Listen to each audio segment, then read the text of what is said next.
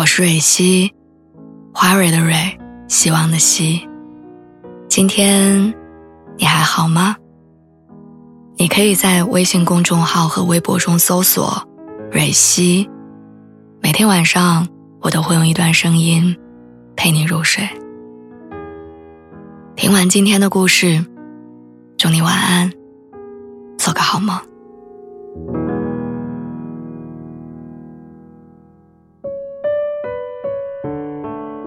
前最容易打动我的，是那种相爱多年，然后克服万难修成正果的爱情故事。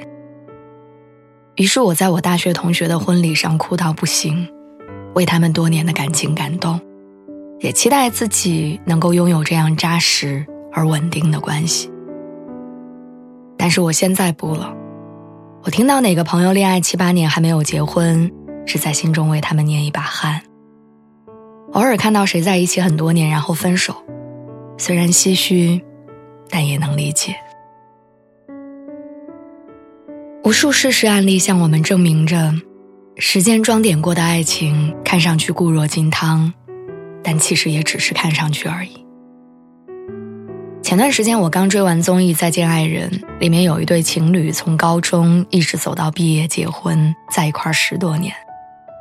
学生时代的同款水杯和青涩的偷拍照片，大学校园里突然出现送出的生日惊喜，毕业之后一起养的宠物，他们的过往和青春电影里描绘的情景一样，很难让人不羡慕。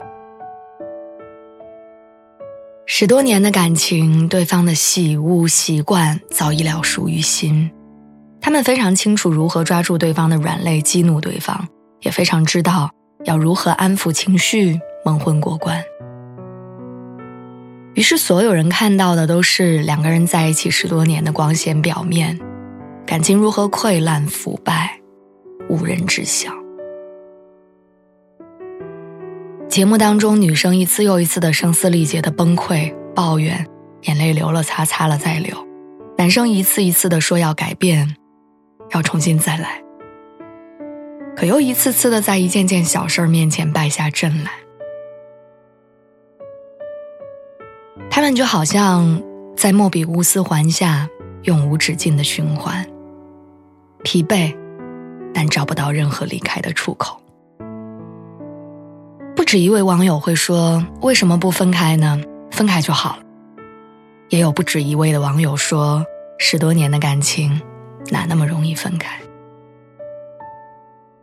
即便争吵了无数次，可要下决心离开的时候，你还是会因为过去他对你的好而犹豫。即便清楚两个人确实不再合适，可又为未知的处境而担忧。难道换一个人就不会有相处的困境吗？十多年的感情，在面对分别的选择时，未必是一种保护，反而是一种禁锢。让你总是频频回头看向过去，让你迟迟做不出挥别过往的选择。我们好像都习惯追求世俗意义上的圆满，而不是真正的阖家团圆、厮守终生。总觉得圆满的故事只有这样一种结局。有一部日本电影我特别喜欢，叫《花束般的恋爱》。男生和女生谈了四年恋爱，曾经惺惺相惜，但不同步的生活、不一致的追求，让感情摇摇欲坠。面对不尽人意的结果，男生提出的解决方案是：结婚吧。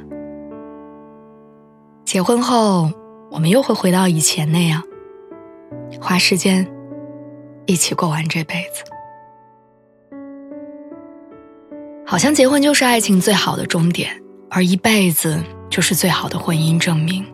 不愿让一起度过的时光成为某种意义的浪费。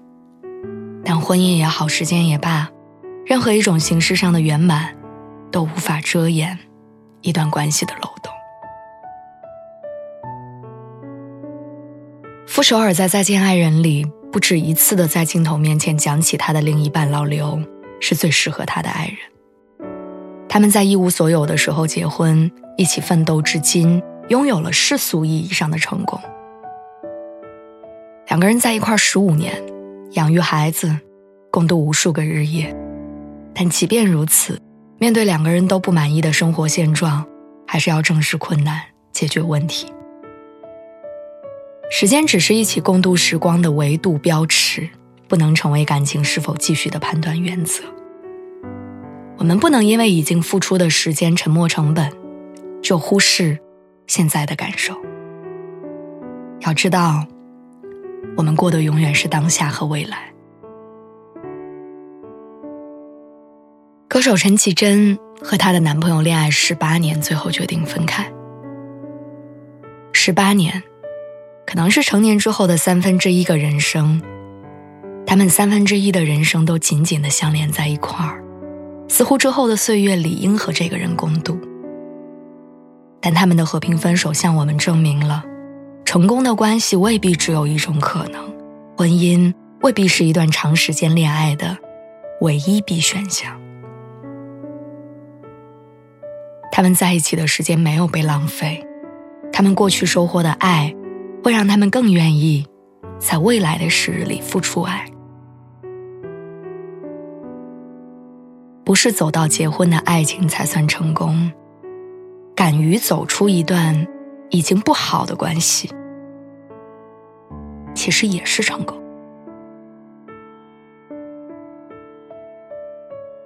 长久在一段关系里，很容易让人丧失独自面对外界的勇气，放大未知的恐惧，宁愿委身于不舒服的感情里，也不愿意迈出那一步看看。但我真的想跟你说，不要放大时间对一段关系的加持，不要欺骗自己，不要忽略自己的感受。希望你选择结婚是为了幸福，选择离婚也是因为忠于自己。最后，我想分享三毛在《稻草人手记》里写的一句话：“我喜欢看见幸福的人，不管。”他们结不结婚？晚安，祝你好梦。